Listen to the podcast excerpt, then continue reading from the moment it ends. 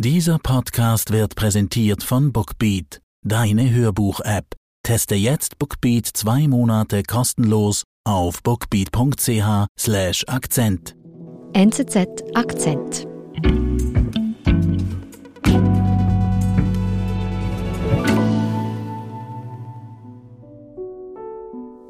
Ich darf Janik Weder bei uns im Studio begrüßen. Hallo. Hallo. Du bist mit einer umfassenden Recherche zu uns gekommen.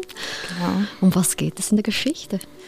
Ja, es ist eigentlich die Geschichte eines Verrats. Es geht um einfache Leute, die an das große Glück glaubten und stattdessen ziemlich krass betrogen wurden und jetzt eigentlich vor dem Nichts stehen. Meine Kollegin Janik Weder erzählt uns vom Ehepaar Baumgartner, die Geschichte einer verhängnisvollen Reise. Unser True Crime Special fürs lange Osterwochenende.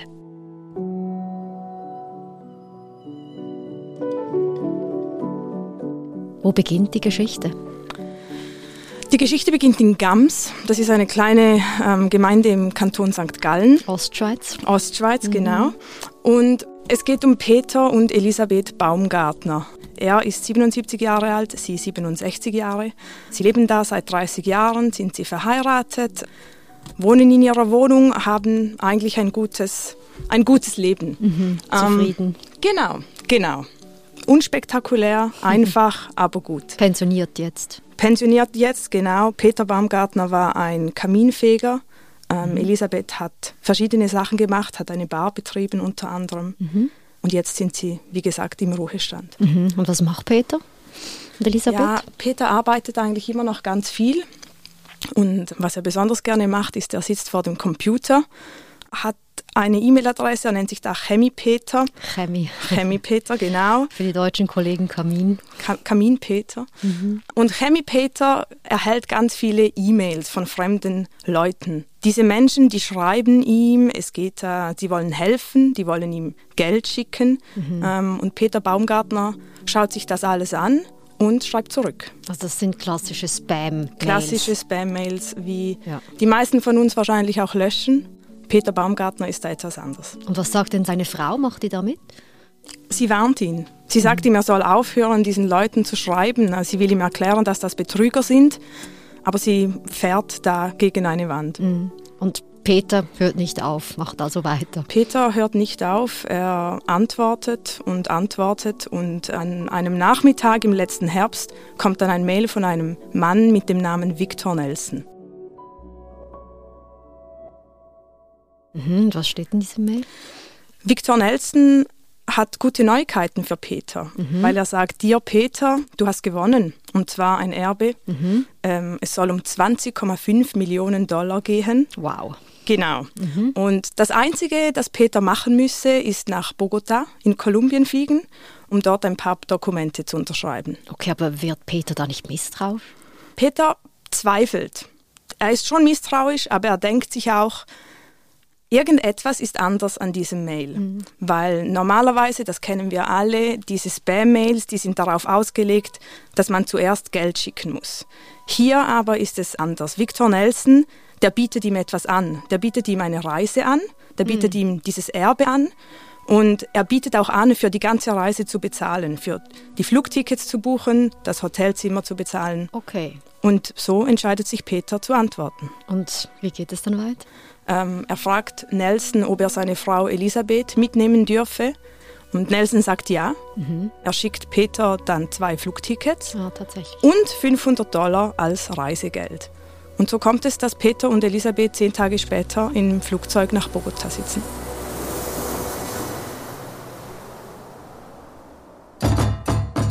Und wie ist denn das, als die beiden in Bogota ankommen? Also, was haben die dann gemacht? Sightseeing, wie wir es wohl alle machen würden. Schöne Ferien. Genau. Bezahlt? Ja, dann. Bezahlt, ja. Sechs Tage Ferien bezahlt. Sie können es selber kaum glauben. Sie spazieren da in den Straßen. Ähm, sie trinken Tinto, diesen kolumbianischen Kaffee. Und dann gehen sie mit der Seilbahn eines Morgens auf diesen Aussichtsberg, der heißt Monserrate. Da oben ist ein Kloster. Sie essen zu Mittag und gehen wieder runter. Die klassischen Touristen. Die klassischen Touristen, genau. Mm, und viel Zeit verbringen sie mit Warten, weil Nelson hat ihnen gesagt, es komme ein Geschäftsmann vorbei, der heißt Bruno. Und der habe dann die Papiere, die es braucht für das Erbe. Mhm. Okay, und Elisabeth, also die da jetzt mitkommt, die findet das jetzt auch alles toll, weil sie war ja am Anfang doch sehr skeptisch. Ja, ist noch schwierig zu sagen, was genau ihre Rolle war. Ich glaube, die fand dann das auch ganz gut, weil mhm. man muss sehen, die Flugtickets waren bezahlt, das Hotel war bezahlt, mhm. sie haben Geld bekommen bis zu diesem Zeitpunkt hat alles funktioniert. Wieso sollte man da mhm. skeptisch werden? Und jetzt sind die beiden also in Bogota, Kolumbien in den Ferien, warten auf diesen Bruno und treffen Sie den dann auch wirklich? Ja, am dritten Tag taucht er auf im Hotel. Mhm. Baumgartners beschreiben Bruno als großen Mann, sehr muskulös, mit schwarzer Hautfarbe. Mhm. Bruno spricht nur Englisch, Baumgartners sprechen nur Deutsch. Sie Ui. unterhalten sich mit einer Übersetzer-App. Mhm. Und eines Tages spricht Bruno dann dieses Erbe an. Er erklärt den Baumgartners, dass es ein Problem mit dem Geld gebe und dass er ihren Rückflug umbuchen müsse. Also sie müssten nach Belgrad, Serbien fliegen, weil dort wiederum soll ein Mann sitzen, der ihnen dann das Geld überweisen kann. Also was denkt sich Peter dann eigentlich, also woher dieses Erbe überhaupt kommen soll? Also wer, wer, wer soll da gestorben sein? Ja, das ist eine sehr gute Frage, die ich äh, bis heute nicht beantworten konnte. Äh, in diesem Mail steht, steht, nämlich nicht, wer gestorben sein soll. Mhm. Und offenbar haben Baumgartners das auch nie gefragt. Mhm. Okay, also aber auf jeden Fall soll die Geschichte jetzt weitergehen in Serbien. Genau, mhm. genau. Und dann? Dann verbringen sie ein paar Tage mit Bruno. Äh, sie verabreden sich zum Nachtessen. Er erzählt, dass er Recht studiere, dass er Gewicht stemme. Ähm, mhm. Also man macht da irgendwie ein bisschen auch auf Kumpels und mhm. Baumgartners finden das ganz schön. Sie mögen auch diesen Bruno. Mhm. Sie finden das Ganze sehr interessant und eines Tages fragt Bruno dann Peter, ob es in Ordnung sei, wenn er diesem Mann ein Geschenk mitbringen würde. Nach Serbien. Nach Serbien. Und Peter denkt sich, ja, warum denn eigentlich nicht? Mhm. Und was ist das für ein Geschenk? Das Geschenk, das sind zwei Bücher und sechs Faxrollen, mhm. ähm, eingepackt in einer durchsichtigen Plastikfolie. Okay. Und dann? Ja, Bruno bringt das Geschenk vorbei am Tag des Abflugs, gibt es Peter. Peter packt es ein in den einzigen Koffer, mit dem er und Elisabeth reisen. Und dann gehen sie zum Flughafen. Mhm steigen ein, fliegen nach Serbien. Mm, fast. Okay. sie gehen zum Flughafen, sie checken ein, sie geben das Gepäck auf, dann gehen sie zum Gate, ähm, sie gehen ins Flugzeug und es scheint alles gut gelaufen zu sein. Mhm. Die Turbinen laufen schon und Elisabeth hat ihre Schuhe schon gegen ein bequemeres Paar Ballerinas ausgetauscht. Mhm. Und sie scrollt sich durch das Filmprogramm und plötzlich tippt ihr eine Stewardess auf die Schulter und sagt zu ihr, Are you Elizabeth Baumgartner? The police want to talk to you. The police. The police. Genau.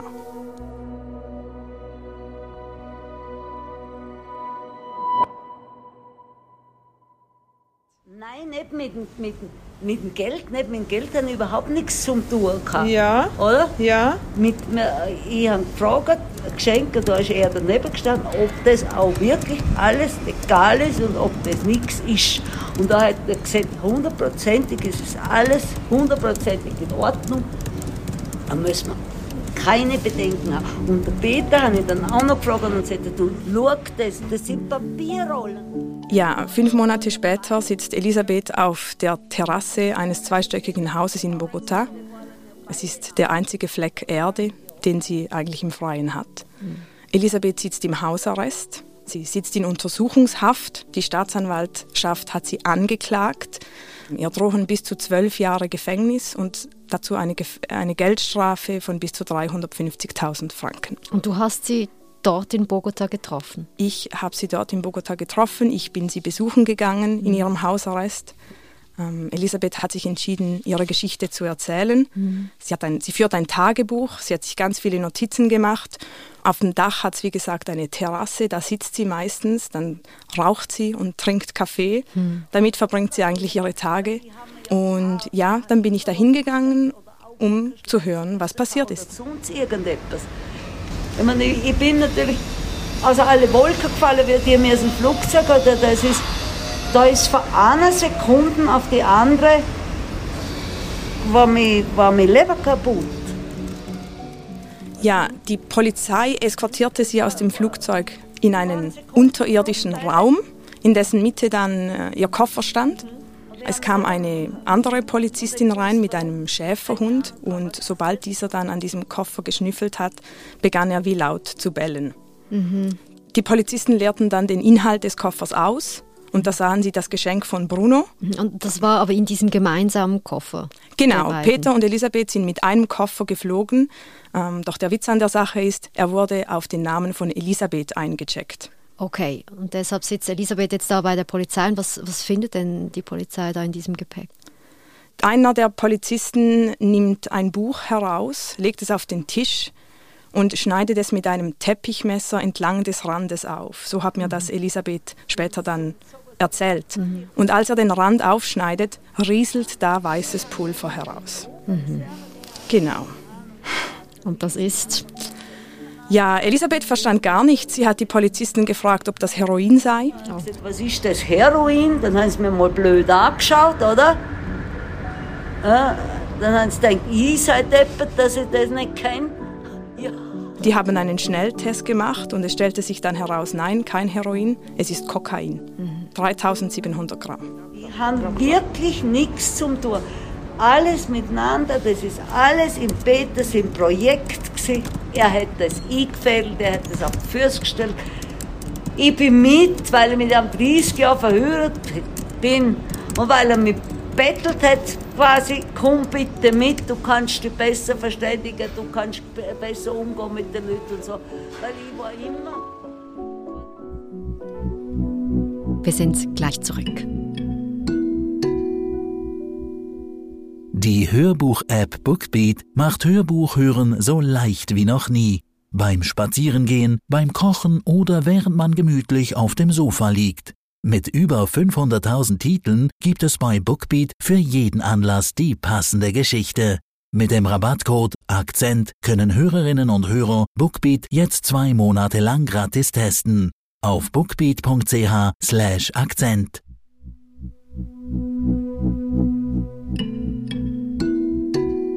Jetzt Ehrlich gesagt, das hat man ja kommen sehen, seit du von diesem Päckchen im Zellophan gesprochen hast. Mhm.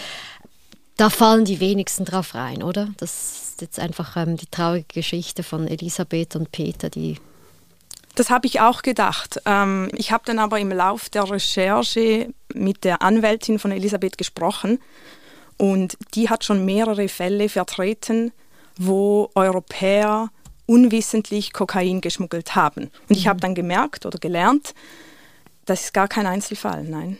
Okay, also da ist eine wirkliche Maschinerie dahinter oder wie muss ich mir das vorstellen? Ja, ich denke, das ist, es gibt einen Modus operandi, der immer gleich ist, mhm. weil man weiß, dass die Täter, die kommen aus Westafrika, mhm.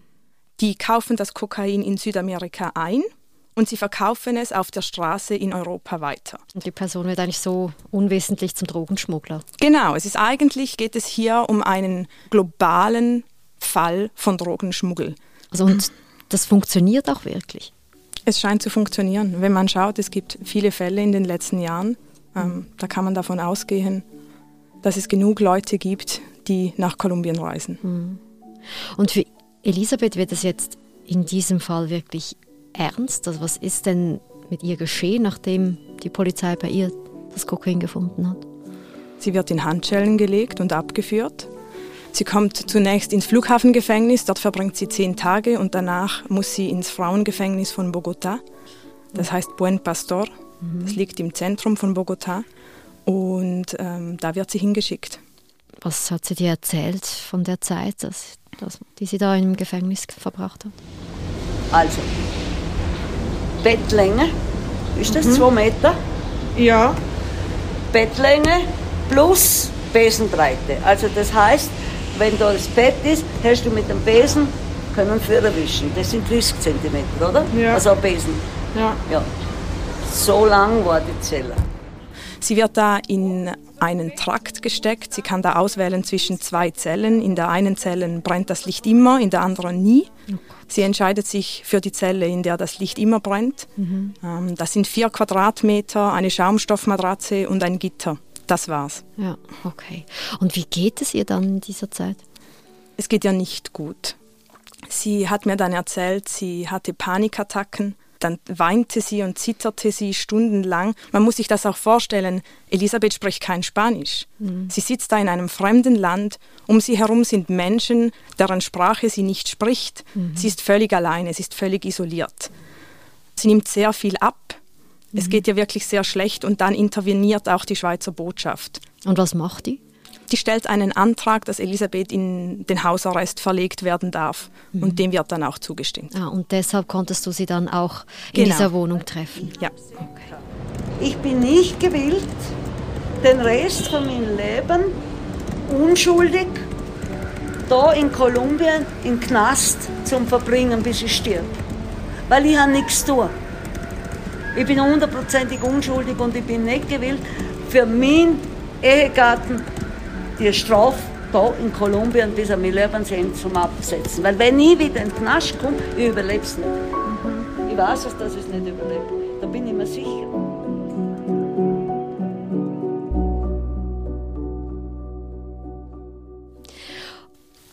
Und was ist denn jetzt eigentlich mit Peter geschehen? Weil Elisabeth ist ja wegen ihm in dieser grauenhaften Lage. Genau. Peter ist zurück in der Schweiz. Okay. Ja, und dann bin ich zurück. Dann musste ich mir das Auto holen, an einem Hurentheater mit dem Auto. Was du mit dem Auto? Ja, unser Auto ist zu Kloten gestanden, oder? Die ganze ah. Zeit. Ja. Das hat 670 Franken gekostet. Ja. Ja. Das Auto ohne stehen Zunächst wollte er Kolumbien nicht verlassen. Er dachte, er könnte die Dinge vor Ort regeln, hat Kontakt mit der Botschaft aufgenommen, hat einen Anwalt organisiert. Aber dann hat man ihm gesagt, geh doch besser zurück, sonst wirst du auch noch eingesperrt. Okay. Und du hast ihn bei sich zu Hause getroffen? Genau, ich war bei ihm in Gams zu Hause in seiner Wohnung. Er saß da am Tisch und hat wie Elisabeth geraucht und Kaffee getrunken. Mhm. Ja, und, und machen habe ich nichts können. Ist sie hässlich Nein, enttäuscht. Ja. Das war, äh, ich glaube, das Schlimmste. Gewesen. Enttäuschung, oder? Vor allem. Und hat er denn jetzt, seit er in der Schweiz ist, weiter etwas unternommen, um seine Frau aus dieser schlimmen Lage zu holen? Ja, sehr viel sogar, weil er weiß schon, dass er seine Frau enttäuscht hat. Und ich denke, er hat auch ein er fühlt sich auch schuldig. Mhm. Ähm, er, er, schreibt ganz viele E-Mails und Briefe an, an das Außendepartement, an, an die Bürgermeisterin von Bogota mhm. und er schreibt, schreibt auch wieder ein E-Mail an Victor Nelson. Ach, hey. Genau, an den Mann, der ihn eigentlich erst in diese Lage gebracht hat. Und der antwortet?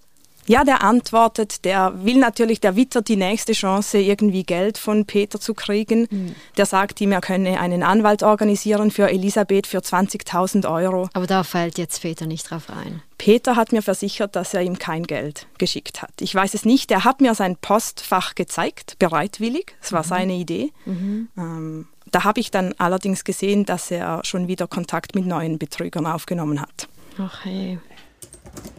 Jetzt habe ich die letzte, gestern Abend, als ich heimgekommen bin, also heute Morgen, habe ich da am Telefon habe ich etwas gefunden.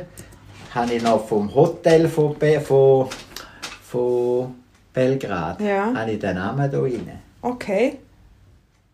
Also er scheint irgendwie gar nichts auch daraus gelernt zu haben. Wie, wie, erklärst du dir das? Ja, man, man fragt sich so ein bisschen, wo die Lernkurve ist man, man möchte ihn manchmal auch schütteln. Natürlich steht einem das nicht zu. Und ich, ich habe mich dann gefragt, was geht bei Peter vor? Mhm. Und dann bin ich auf ein Konzept gestoßen, das nennt sich, oder einen Begriff, das nennt sich eskalierendes Commitment. Okay. Und das erklärt eigentlich, warum Menschen an etwas dranbleiben, an Dingen festhalten, die ihnen eigentlich schaden. Mhm. Also das ist wirklich ein Phänomen, eine Art Diagnose, die man hier stellen kann. Es ist keine Krankheit, aber es ist ein sehr bekannter Begriff aus der Psychologie. Mhm. Und was besagt er? Es geht darum, dass der Mensch Dinge, die er bereits investiert hat, in seine Entscheidung einbezieht. Und deshalb hält er an etwas fest, weil er hofft, dass es doch noch gut kommt. Sie sind ein Stück auf dem Weg gegangen und jetzt überlegen sie sich immer wieder, was habe ich bereits investiert und soll ich weitermachen. Mhm. Wir kennen das alle auch in unserem Leben. Ähm, die Situation, man steht in einer Warteschlange, in der langsamen und man weiß, man wäre schneller, wenn man wieder geht, aber man bleibt, weil man ist ja schon seit zehn Minuten in der Schlange. Mhm. Oder es gibt auch unglückliche Ehen, die werden fortgesetzt, weil man halt schon so viel investiert hat. Ja. Mhm. Und wenn man sich das bei Peter überlegt, muss man wissen, er hat bereits in der Vergangenheit Geld geschickt an diese Betrüger. Und bei jedem neuen Betrüger denkt er sich, ja, aber vielleicht meint es dieser ja ernst mit mir. Und so geht das immer weiter. Mhm. Also dass man sich auch Dinge schön redet, weil man schon wie investiert ist. So genau, genau. Man redet sie schön und man blendet auch Tatsachen aus. Man ignoriert Warnsignale. Mhm. Also hier auch ein bisschen als eine Erklärung für, für das Verhalten von, von Peter. Aber trotzdem es stellt sich schon die Frage, was ist er bereit wirklich zu tun für seine Frau, die in dieser grauenhaften Lage in Bogota sitzt, wegen ihm eigentlich? Genau er, er gibt ja zu, dass er das Paket eingepackt hat. In der Schweiz lässt er Fingerabdrücke nehmen, um zu beweisen, dass er das Paket in der Hand gehalten hat. Mhm. Er setzt ein Schuldgeständnis auf. Ähm, das schickt er auch an die Behörden in Kolumbien. Okay. Nur ist das laut kolumbianischem Recht gar nicht gültig, mhm. weil wenn Peter seine Schuld wirklich eingestehen wollen würde, dann müsste er nach Bogota fliegen und sich der Polizei stellen. Und macht er das? Das macht er nicht. Nein, das wäre der richtige, das wäre der wirkliche Preis für Elisabeths Freiheit. Mhm. Aber das macht er dann doch nicht. Ja. Sie sagt einfach immer, sie wird, sie sagt schon immer, sie wird heim. Mhm. Immer. Und ich schreibe dann auch, ich hoffe, es bald kommst. Mhm. Mhm. Mhm. Sie jetzt einen Kaffee?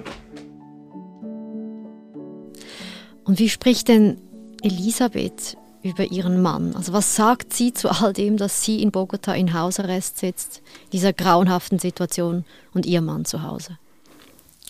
Ja, sie ist natürlich frustriert. Er mhm. ist ein freier Mann in der Schweiz und sie sitzt als Gefangene in Kolumbien.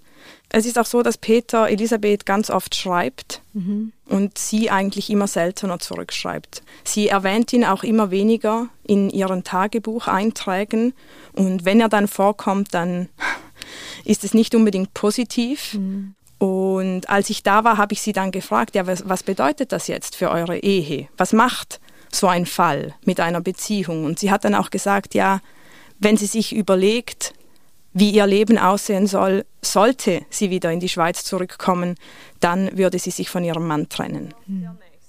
Ich habe schon genug gemacht für ihn ja. in den 30 Jahren. Ja. Ich glaube nicht, dass ich an irgendetwas schuldig bin. Mhm.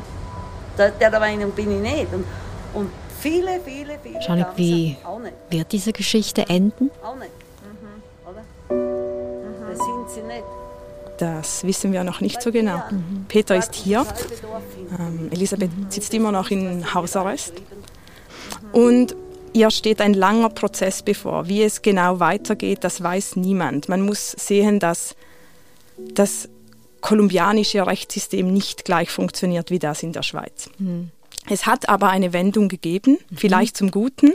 Mhm. Irgendwann im Februar stand nämlich die Polizei vor Peter Baumgartners Wohnung mit einem Hausdurchsuchungsbefehl. Oh, okay. Genau.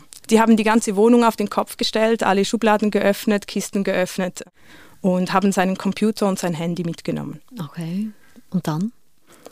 Dann hatte er zwei Wochen später einen Termin bei der St. Galler Staatsanwaltschaft. Mhm. Offenbar haben die Kolumbianer sie informiert über den Fall und die Staatsanwaltschaft hat entschieden, aktiv zu werden. Mhm. Sie erklären Peter dass er angeklagt werde, dass ein Strafverfahren gegen ihn eröffnet worden sei. Man ist zwar auch da der Meinung, dass es sich wahrscheinlich um einen Betrug handelt, doch das Kokain in dem Koffer, das war nun mal echt. Mhm. Und deshalb muss Peter damit rechnen, hier in St. Gallen ins Gefängnis zu kommen. Mhm. Es gibt noch ganz viele offene Fragen. Wird Peter verurteilt? Wo muss er ins Gefängnis? Wann muss er ins Gefängnis? Das ist alles noch nicht klar. Und was auch nicht klar ist, was das für Elisabeth bedeutet. Kann sie deshalb Kolumbien verlassen? Ist sie hier eine freie Frau? Wird sie auch hier angeklagt? Das weiß man alles noch nicht. Hm, okay, aber im besten Fall kann sie in die Schweiz kommen. Peter muss für seine Taten gerade stehen. Genau, und sie muss ihr Leben nicht in einem kolumbianischen Gefängnis verbringen. Aber ein Happy End klingt für mich trotzdem anders. Was, was nimmst du mit aus dieser Geschichte, aus, aus, diesen Be Be aus diesen Begegnungen auch? Ja, es ist ja eigentlich auch eine Liebesgeschichte. Mhm. Ja, wie du sagst, nicht mit einem Happy End. Wir haben hier zwei Leute, die lange verheiratet waren, die ein Leben zusammengeführt haben und diese Geschichte hat sie nun auseinandergerissen. Und heute sind sie eigentlich zwei Fremde, die sich nichts mehr zu sagen haben.